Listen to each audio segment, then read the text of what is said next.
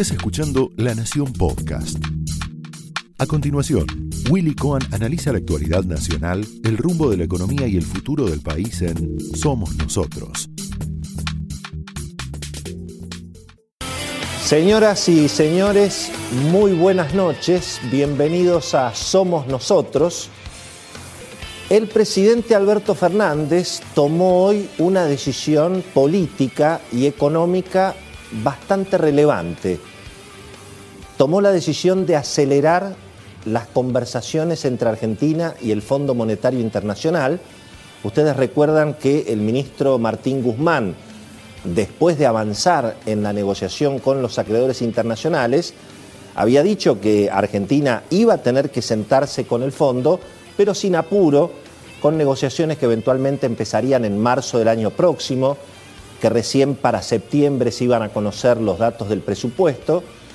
Sin embargo, la incertidumbre económica empezó a evidentemente presionar, el Banco Central se está quedando sin reservas, hay una situación obviamente de incertidumbre muy evidente en el mercado cambiario en términos de las expectativas de inflación.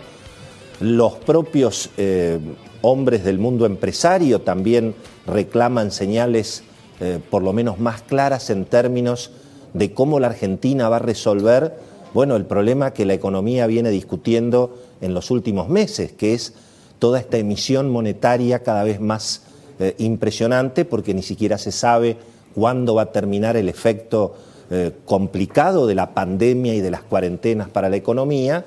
Y lo concreto es que hoy el presidente tomó la decisión de hablar con la titular del Fondo Monetario Internacional y comunicar de inmediato que empiezan las negociaciones. No es la primera vez que un presidente tiene que ir al Fondo Monetario para calmar a los mercados.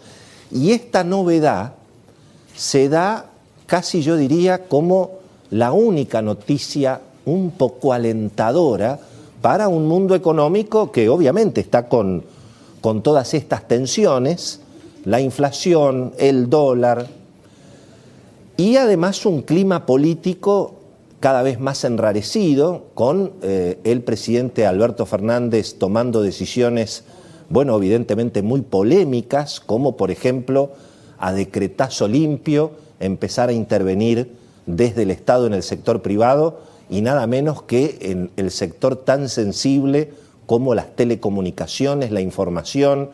Ya ha habido hoy una queja de las principales compañías extranjeras, sobre todo norteamericanas, que por supuesto juegan desde luego en la relación de Argentina eh, con Estados Unidos, con la Comunidad Económica Europea, pero lo concreto es que en ese clima de, tanta incertidumbre política, además con eh, otra vez la grieta muy instalada, la respuesta muy violenta del gobierno a los sectores de la clase media que protestan eh, por las cuarentenas extremas, eh, por el intento otra vez de, em, digamos, ir contra la independencia del Poder Judicial, las presiones a la prensa, en fin. Hay un escenario evidentemente complicado y la novedad del día de hoy es esta, esta noticia que repone, digamos, esta discusión que hay permanentemente en la Argentina sobre, bueno, cuál es el rumbo quién es el que gobierna, si existe tal cosa como un Alberto Fernández moderado, o si, en definitiva, bueno, em, quien marca el rumbo y quien marca el proyecto político es lo que representa eh, Cristina, Cristina Kirchner.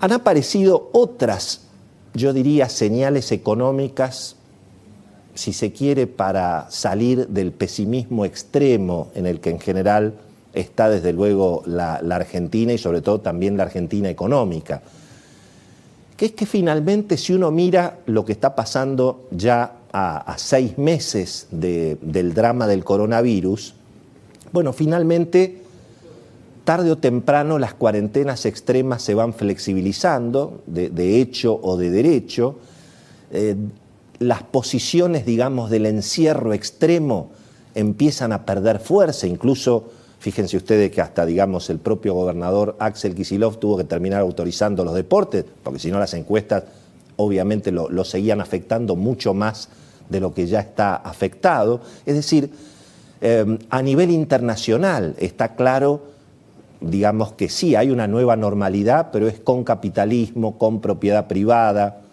eh, con recuperación económica dispar, desde luego, pero que se va dando en, eh, evidentemente, los, los, próximos trimestres. y eso finalmente parecería que también está ocurriendo en Argentina la velocidad de circulación del dinero es un poquito mayor, también sube la inflación, pero aparece la demanda en algunos sectores eh, que, bueno, se están, no digo ilusionando, pero como están cerradas las importaciones, además todo el mundo quiere sacarse los pesos de encima, entonces hay sectores industriales a los que les apareció la demanda, textiles, materiales para la construcción, em, Em, insumos, hay, hay, hay movimiento en ese sentido, también hay suba de precios. Aparentemente la inflación de agosto va a estar entre 2,5%, 3%, y eso que están todas las tarifas congeladas y em, prácticamente rigen los precios, los precios máximos. De modo que esto me parece que también en alguna medida es, es una noticia un poquito más alentadora. Pero bueno, claro, eh, obviamente Em, también aparecen noticias muy deprimentes, ¿no? Como esta novedad, recién lo comentaban en el programa de Luis Majul, es para mí la noticia más importante sobre la cual hay que, digamos, hay que poner todo el foco de atención, que es observar cómo un ministro de Educación hace una especie de pacto negro con, con los sectores gremiales docentes para jorobarle la vida en este caso, digamos, al jefe de gobierno porteño, Horacio Rodríguez Larreta, em, y además un ministro de Educación que quiere mantener los colegios cerrados.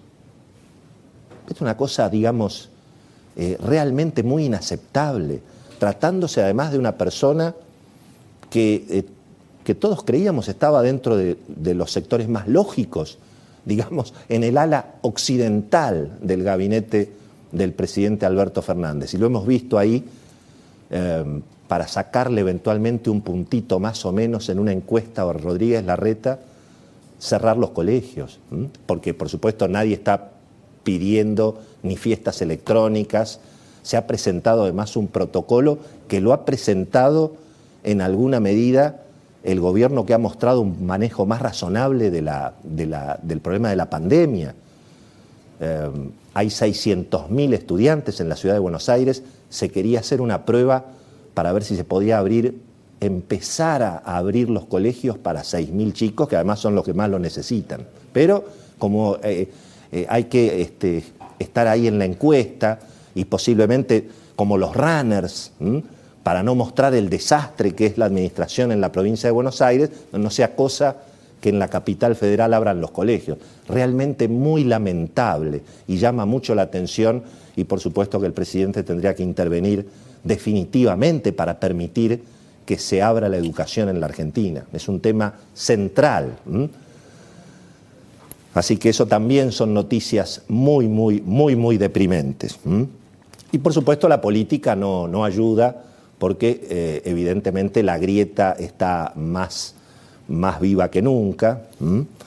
Em, reaparece este debate entonces sobre si efectivamente existe, digamos, un, un, Alberto Fernández moderado, que es el que ganó las elecciones, el que prometía gobernar con los gobernadores, con los sectores moderados del peronismo, o si todo eso fue una farsa, o tal vez es un proyecto que todavía no pudo ser. No lo sabemos, tal vez va y viene, porque a decretazo limpio, digamos, estatiza las telecomunicaciones o intenta hacerlo, pero al mismo tiempo va al Fondo Monetario. Entonces hay como una discusión. Aparentemente en una situación de, situación emocional extrema, el expresidente Dualde habló de que la Argentina está para un golpe de Estado, ¿no? un delirio. Pero claro, eh, Tal vez la Argentina está para el golpe, pero para la película El Golpe. Ustedes se acuerdan de la película El Golpe, por ahí tenemos allí el afiche extraordinario. ¿Quién no quería ser Paul Newman o Robert Redford? ¿no? Este, que una comedia magnífica y que por supuesto no hablaba de un golpe de Estado a la, Latinoamérica de los 70, sino que hablaba finalmente de, una, pareja, digamos, este, de muy pícaros, eh, finalmente, digamos, eh, bueno, estafadores, organizaban una estafa, ¿no? Eso es lo que era justamente el golpe, ¿no? Esto fue Somos Nosotros, un podcast exclusivo de La Nación. Escucha todos los programas de La Nación Podcast en www.lanacion.com.ar. Suscríbete para no perderte ningún episodio. Estamos en Spotify, Apple Podcast, Google Podcast y en tu reproductor de podcast favorito. Seguí escuchando La Nación Podcast.